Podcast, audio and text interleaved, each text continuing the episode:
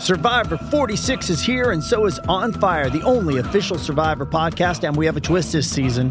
The winner of Survivor 45, Dee Valladares, will be joining us every week. We're going behind the scenes of the biggest moments, the how and the why things happen, and the strategy and analysis you can only get from someone like me, a Survivor winner.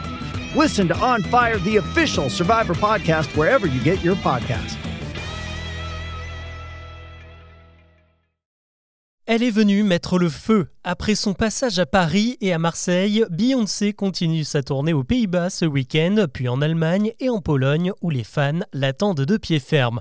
La chanteuse n'avait pas foulé les scènes européennes depuis 5 ans, c'est donc forcément un événement et il peut prendre des proportions assez hallucinantes. Exemple à l'ouverture des préventes de ses concerts en février dernier. Pour le Stade de France et le Vélodrome, 135 000 places étaient à la vente. Elles sont parties en quelques minutes. Et surtout, près de 240 000 personnes se sont retrouvées en file d'attente sur le site Ticketmaster. Et c'est bien connu, quand on aime, on ne compte pas. Les plus chanceux ont dû débourser 106 euros pour une place basique sur la pelouse. Les plus malins, eux, ont revendu leur billet le double, 250 euros. On en a même vu partir à 850 euros. Le soir des concerts, les municipalités ont forcément dû s'adapter. À Marseille, 8 lignes de métro et de bus ont été spécialement renforcées avec des fréquences et des horaires étendus et de nombreuses autres lignes ont vu leur trajet modifié pour réguler la circulation autour du stade.